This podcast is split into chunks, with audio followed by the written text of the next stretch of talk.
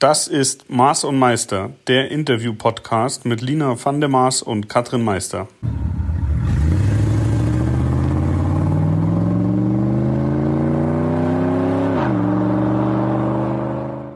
Und da sind wir wieder, Maß und Meister. Und ich mache jetzt mal so ein bisschen eins auf Nachrichtensprecherin. Liebe Katrin, es gibt Neuigkeiten. Und wie du vielleicht meiner Stimme schon entnehmen kannst. Oh Gott, ich habe... Äh, naja, ich wollte ja eigentlich dieses Jahr die Marokko Desert Challenge fahren. Mhm. Ursprünglich sollte sie im April stattfinden. Mhm. Das ist aktuell Afrikas, mit Afrikas längste Rallye Raid, 3000 Kilometer. Dann wurde dann Corona das Ganze auf September verschoben und jetzt ist es soweit. Marokko hat immer noch nicht offen, mhm. beziehungsweise wird erst im August überhaupt wieder Menschen nach Marokko reinlassen, aber nur solche, die auch einen Wohnsitz in Marokko haben. Und äh, für uns Touris mhm. äh, ist immer noch alles dicht. Was heißt, ich muss mich jetzt bis April 2021 gedulden, um überhaupt diese eine spezielle Rallye fahren zu können. Mhm. Ich bin todtraurig gerade. Ja, das ist, äh, das ist ätzend. Auf der anderen Seite hast du natürlich noch ein bisschen mehr Zeit zum Vorbereiten. Ja, naja, also man ist ja auch so ein bisschen Adrenalin-Junkie und es war natürlich jetzt schon eine tolle Zeit von April bis ähm, Juli das Buggy nochmal anders umzubauen, den LKW nochmal anders vorzubereiten. Ich dachte, vielleicht reden wir heute auch mal so ein bisschen für alle, die auch mal gerne Offroad oder Rallye oder wie auch mhm. immer fahren würden. Was braucht es überhaupt, um mhm. daran teilzunehmen? Aber das noch schnell zu Ende gesprochen, ähm, wir wären jetzt eigentlich soweit. Also wir haben alles geschafft. ja. Eben auch äh, unter oder im Hinblick darauf, dass wir dann den September wegfahren. Und äh, ja, jetzt habe ich da so ein Loch im Kalender. Es wird sich wieder füllen, aber ich muss schon sagen, ich habe mich sehr auf die Sahara gefreut. Ja, das glaube ich. Also du könntest natürlich auch äh, noch die Steinbeißer mitfahren. Mm, Fährst du da noch den Buggy ein bisschen kaputt ja, oder genau. hast du wieder bis April Zeit? Wir wieder von vorne anfangen. Ja. Naja, es gibt ja immer noch äh, Gorm, 24 Stunden in Polen, da haben wir uns ja auch kennengelernt. Aber, und da kommen wir dann jetzt gleich zu unserem Thema. Das ist jetzt zum Beispiel auch die Frage. Jetzt haben wir den darauf ausgerichtet, dass da Ersatzräder mitfahren, dass wir zu zweit drin sitzen. Das heißt, der hat jetzt ein anderes Fahrwerk drin für mehr Gewicht. Hm. Und wenn ich jetzt so ein 24-Stunden-Rennen fahre, dann möchte ich natürlich, dass der wieder möglichst leicht ist und mhm. äh, nicht so viel Anbauten sind. Das heißt, jetzt müssten wir den schon wieder schnell zurückrüsten. Dann kostet ja auch so ein Rennen trotzdem Geld. Hm. Du verballerst da ja auch ordentlich Sprit in den 24 Stunden plus Anreise, Abreise und ja. so weiter, die Leute, die mitkommen. Also von dem her ist jetzt nichts einfach nur for free. Und im Motorsport muss man halt leider auch immer damit rechnen, dass doch mal was kaputt geht. Bislang, toi, toi, toi, all die Jahre, die ich dabei war, ist immer, also letztes Jahr hat ja Jutta mich das Getriebe im Stich gelassen. Nach 23 Stunden und 15 Minuten, Platz 1, sind wir dann, glaube ich, am Ende noch Sechste geworden, haben wir dann nicht mehr hingeguckt. Das hat einfach nur noch genervt. Da kannst du natürlich nichts tun, ne? Ja. Das ist eine Automatik, ja. da rührst du auch nicht im Getriebe rum. Also, ja. das war einfach ähm, ein Materialfehler. Aber du musst halt immer damit rechnen. Das heißt letztendlich, nach dem Rennen ist vor dem Rennen, brauchst du auch schon wieder Geld und Material, mhm. um das Fahrzeug dann fürs nächste fit zu machen. Ja. Und ich hoffe ja immer noch auf ein Wüstenrennen. Ich habe da jetzt so Blut geleckt und ja. oh, ich ja. will in die Sahara. Ja. ja, vor allem das Blöde ist ja auch, du kannst, du kannst ja nicht mal irgendwo richtig gescheit testen, weil wir haben so wenig Wüsten hier in Europa. Ja, das stimmt. Also ähm, ich durfte ja auch schon mit diversen Herstellern tolle Sachen äh, zusammen machen und wir waren ganz oft auf so Militärgeländen, auch mit einem Spezialumbau.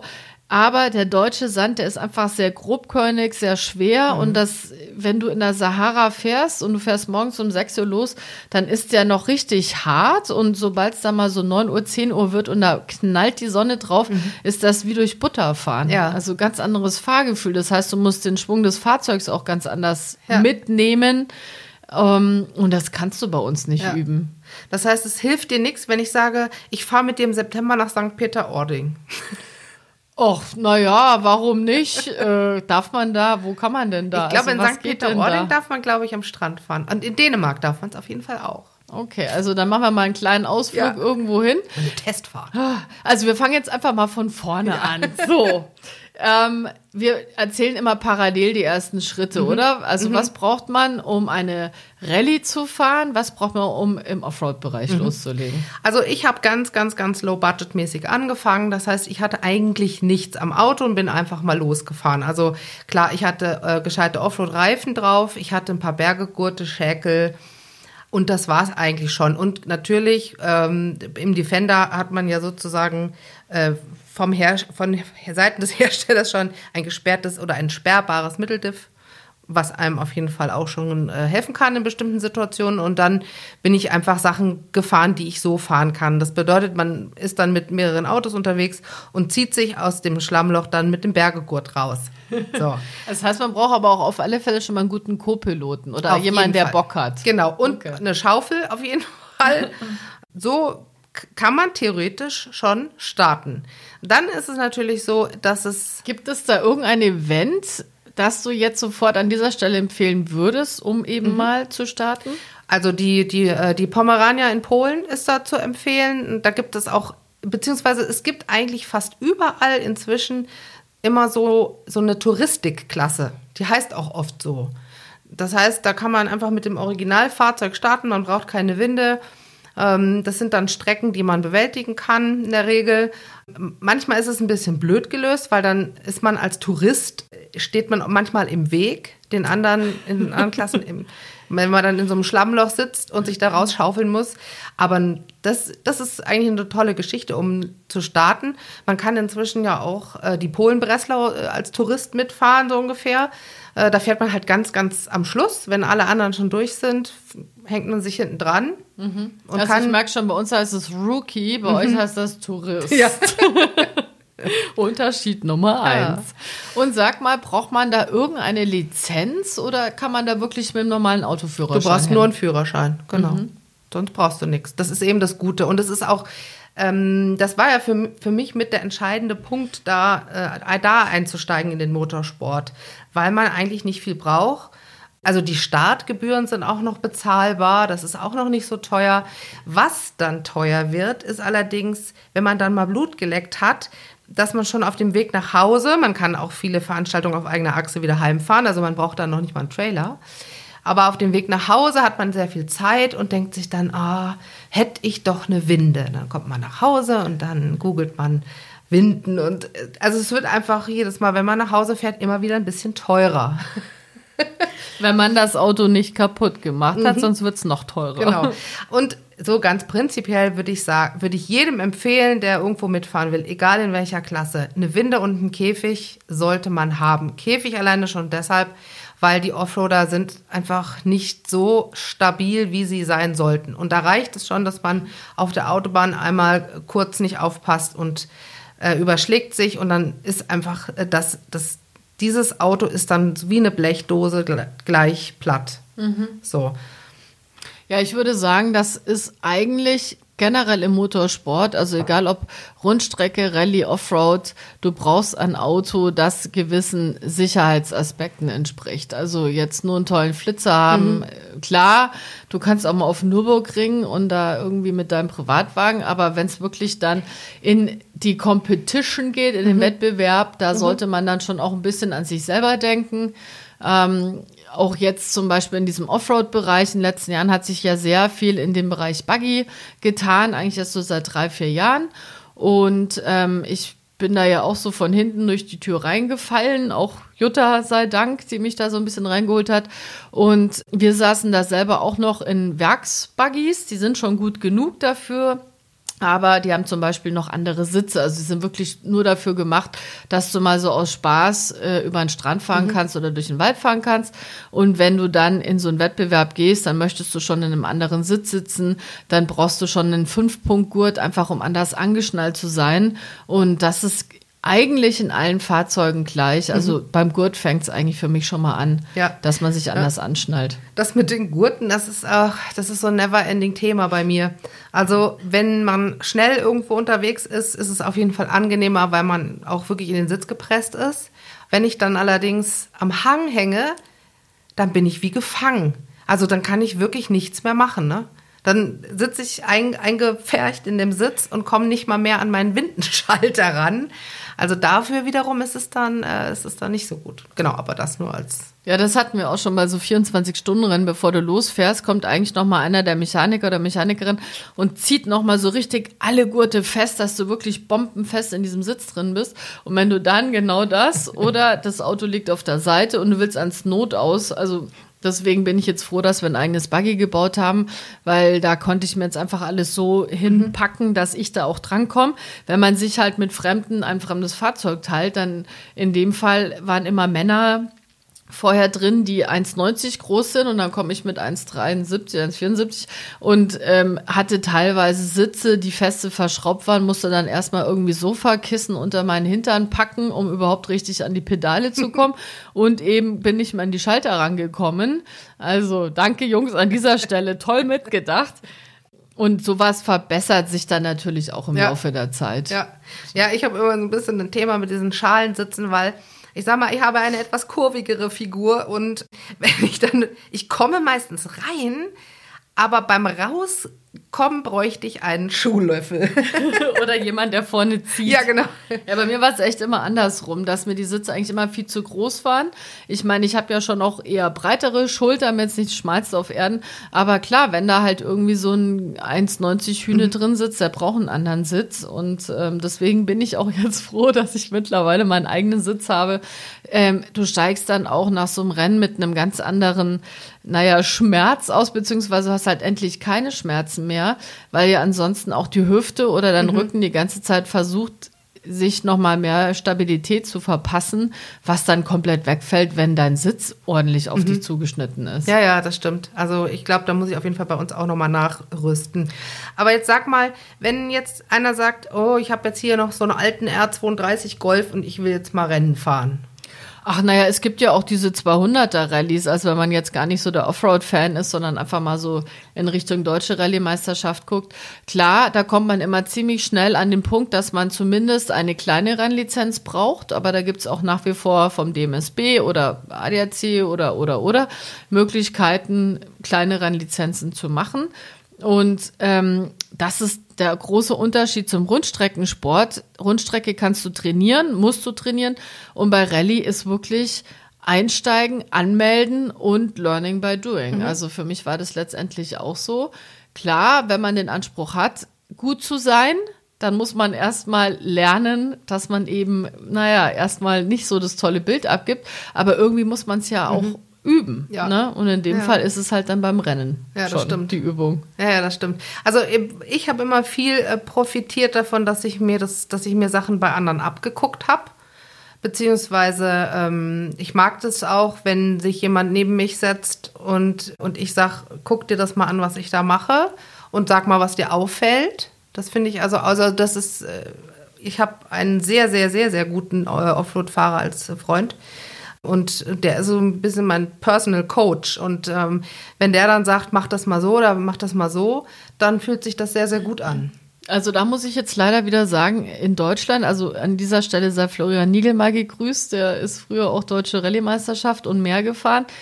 Das war einer der wenigen, der echt cool und entspannt war. Und als ich dann ähm, Interesse gezeigt habe, hat er mir Aufschrieb gelehrt und, und, und. Aber ähm, also auch hier wieder im Bereich Frauen, also äh, Frauen untereinander zeigen sich schon mal gar nichts, habe ich gelernt. Und dann so in Deutschland generell gibt's halt dann wieder Kurse, die du teuer bezahlen musst, wo mhm. dann wieder ganz viele sind. Aber so dieses Individualtraining mhm. ähm, könnte ich jetzt erstmal nichts aus der Hüfte empfehlen. Mhm. Das war dann in der Türkei einfacher, wo ich ja mit angefangen habe und ähm, habe da halt laut ausgesprochen, ich würde gern mal üben und da kam sofort einer, kein Problem, hier, lass mir eine Strecke absperren, ich setze mich daneben, mach mhm. mal und das habe ich in Deutschland irgendwie gesucht, aber nicht gefunden. Mhm. Ja, hast du dann auch das Gefühl, dass, dass, ähm, dass da die einzelnen Leute sich nicht in die Karten gucken lassen wollen oder nicht ihre Geheimnisse verraten oder ihre Tricks oder? Ja, ich glaube, in Deutschland ist immer noch so ein bisschen dieses Denken, ich habe mir das ja auch alles selber mhm. erarbeiten müssen, also erarbeite du dir das mhm. bitte auch, ne? Anstatt eigentlich dann auch wieder in diese Rolle des Lehrers zu schlüpfen und dann auch stolz darauf zu sein, mhm. dass man, wenn man guten Nachwuchs hat, ja auch mit dafür verantwortlich ist, mhm. dass dieser Mensch so gut ist. Ja. Ne? Ist ja, ja, eigentlich auch Sinn eines Trainers. Und das äh, können andere halt leider besser, beziehungsweise dadurch, dass bei uns der Sport eigentlich eher in den 80er, 90ern sehr stark war, dann kam eine große Lücke, wo ja gar nicht so wirklich, äh, auch gerade Rallye-Sport, ne? also wo es wirklich immer nur um die Rundstrecke ging. Und ähm, dann sind natürlich viele auch hinten weggefallen. Das heißt, alle, die dann nochmal neu angefangen haben, vielleicht jetzt erst vor ein paar Jahren wieder zu diesem Sport gefunden haben, die hatten dann auch gar nicht in dem Sinne Ansprechpartner, weil eben äh, gar keine da waren. Mhm. Ne? Mhm. Zum, ja. ja, aber ich, ich stelle mir das schwierig vor. Ich meine, wenn, wenn, wenn ich üben will, dann buche ich mir einen Tag in einem Fahrgelände, fahre dahin und übe. Ähm, aber wenn man, also Rundstrecke, klar, kannst du zur Nordschleife fahren, aber da, da hast du ja jetzt auch nicht die Möglichkeit in einem entspannten Rahmen. Du kannst halt drüber kacheln und das war's, oder? Naja, auf, ich meine, Rundstrecke, da mal Daumen hoch für alle, die da Trainer sind ähm, je nachdem, wen du da so neben dir sitzen hast und wie übermütig die Person ist, da ist, muss schon auch das Vertrauen da sein, dass ähm, wenn du dann Stopp sagst oder langsamer die Person das dann auch schafft, auch mhm. wenn sie gerade voll auf Adrenalin ist, beziehungsweise dann auch technisch versteht, das umzusetzen. Mhm. Im Rallye-Sport also Horst Rotter, der ist auch früher Deutsche Rallye-Meisterschaft gefahren und hatte auch ein paar Pokale bei sich zu Hause stehen. Das ist zum Beispiel einer, der saß erstmal hinten, hat erstmal geguckt und irgendwann haben wir dann uns gemeinsam erarbeitet, doch da auch mehr zu machen. Aber auch im Rallye-Sport ähm, musst du schon sehr mutig sein, jetzt zu einem zu sagen, komm, da vorne ist ein Stück Wald frei und da darf man auch trainieren. Mhm. Jetzt mach mal. Mhm. Ne, weil die Bäume ja. halt doch sehr nah sind und da ja. sehr schnell was passieren kann. Und letztendlich setzt man ja dann auch sein Leben mit aufs Spiel. Ja. Ne? Gibt es bei dir beim Fahren irgendeine Achillesferse, irgendwas, wo du sagst, das, das ist einfach schwierig für dich? Da musst du immer wieder drüber nachdenken, das umzusetzen? Mmh.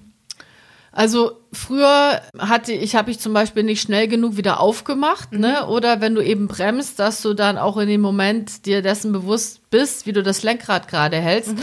Und das sind eigentlich so Dinge, da wische ich mich manchmal noch mhm. bei, dass ich da nicht konzentriert genug bin oder einfach nicht schnell genug wieder aufmache. Aber ich glaube, wenn du das einmal für dich gemerkt hast, kannst du halt auch besser drauf achten. Ähm, und das ist eigentlich auch klar, heute dank YouTube kann man auch viel mehr Videos gucken, gibt es viel aus Amerika. Das heißt, ich versuche dann auch immer so ein bisschen von außen das mitzunehmen, was man mitnehmen ja. kann. Mhm. Aber tatsächlich, also das wünsche ich mir schon seit langem, wirklich mal irgendwo ein Stück fahren zu können und jemand sitzt daneben und gibt einem noch so diesen kleinen mhm. Schliff mhm. oder man hat eine Mack und merkt es vielleicht gar ja. nicht. Das mhm. wäre schon nochmal ein Bonbon, mhm. definitiv. Ja, ja. Ja ich habe äh, hab sowas auch und zwar beim, beim äh, steile Stellen mit Vollgas hochfahren. Also da ist es oft so, dass ich... Ähm, es gibt ja immer so einen Punkt, da muss man wirklich am, richtig am Gas bleiben, vielleicht sogar noch mal ein kleines bisschen noch einen draufgeben.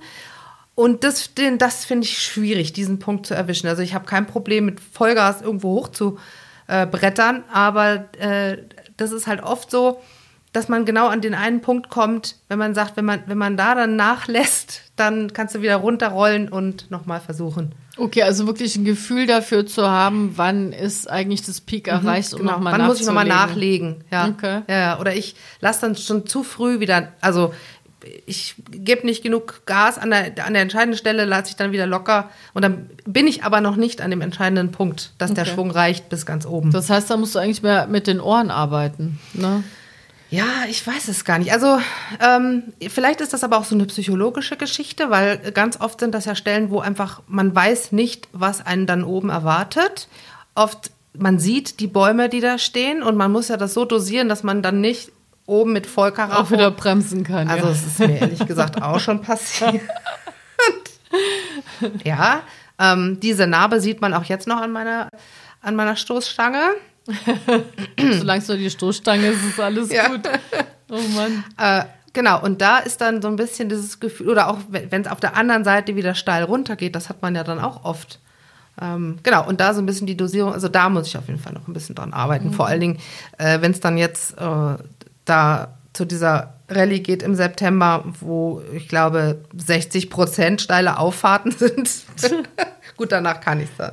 Also wenn jetzt irgendeiner, vielleicht einer von deinen Kumpels, der noch nie wusste, dass du das gerne nochmal üben würdest und er sagt, ich habe da noch einen Trick für Sie, meldet euch ja. bei ihr, gebt ihr die Chancen, noch besser zu sein. Im Bereich Rallye gibt's jetzt mittlerweile wieder so Rallye-Schulen. Armin Schwarz macht da zum Beispiel mhm. viel und diverse andere. Also wenn man das googelt, findet man da durchaus auch wieder was.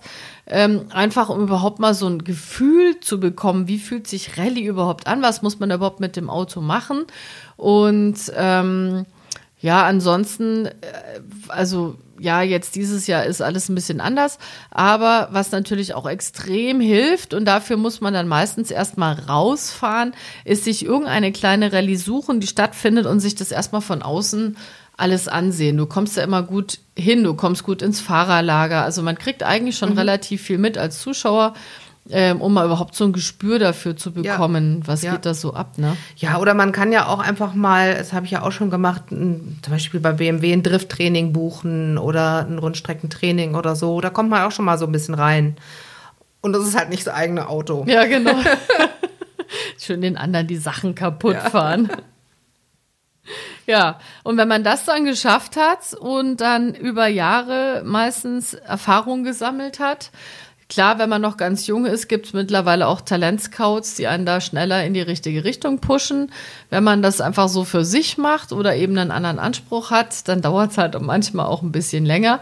Und ähm, naja, also bislang war ich ja jetzt auch immer in einer Gruppe bei Sachen mit dabei, wobei ich das auch vor, ach, im Oktober sind es auch schon wieder zwei Jahre, da wollten wir als Gruppe ähm, eine Europameisterschaft bestreiten und da war zum Beispiel einer, der hat immer so alles an sich gerissen und war der Teamchef. Und da habe ich dann einen Tag vorher angerufen und gesagt, und alles super, kannst morgen losgehen. Ach, hör mir auf und Mechaniker ist weg und alles blöd. Und eine Freundin von mir, die ist LKW-Fahrerin, die fährt eigentlich Helene Fischer LKWs mhm. äh, durch ganz Deutschland. Die hat dann tatsächlich einen Kollegen gefunden, der ihren LKW auf der Tour für ein paar Tage weitergefahren ist.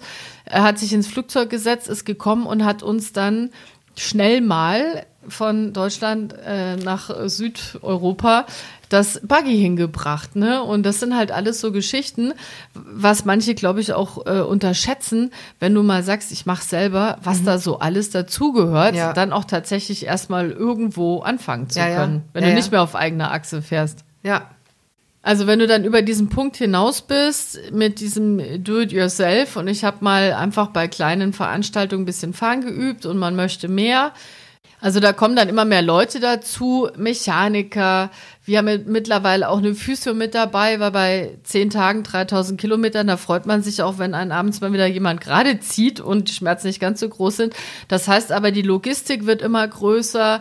Dann ist immer die Frage, hat man das Geld, fährt einem jemand das irgendwo hin, fährt man das selber? Ähm, bei uns jetzt in dem Fall kommt noch ein LKW dazu und, und, und. Und da wird dann aus was ganz Kleinem, was immer Größeres, Größeres, bis hin zu den Teams, die das ja wirklich professionell machen und die dann auch schon andere Fahrer wieder mitnehmen und Fahrzeuge vermieten. Also mhm. ich glaube, da ist wirklich so Open End. Ja, ne, bis ja, ja das, das ist bei uns ja ähnlich. Du kannst im Prinzip, wenn du Spaß dran hast, das alles sozusagen im kleinen Rahmen zu machen, kannst du das einfach so weitermachen. Und trotzdem äh, sitzt du mit den Profis abends am Feuer. Also das, äh, das kannst du machen. Wenn man natürlich so ein bisschen Ambitionen hat, dann äh, steigert sich das schon immer mehr, klar. Ähm, und letzten Endes gibt es auch Veranstaltungen, die kannst du ohne Mechaniker-Team auch nicht mehr machen. Ähm, wenn du dir aber, wenn du dir das nicht leisten kannst, dann fährst du da halt nicht mit. Ne? Mit was muss man denn bei euch so rechnen? Jetzt mal über Geld gesprochen für ähm, so ein ähm, Wochenende.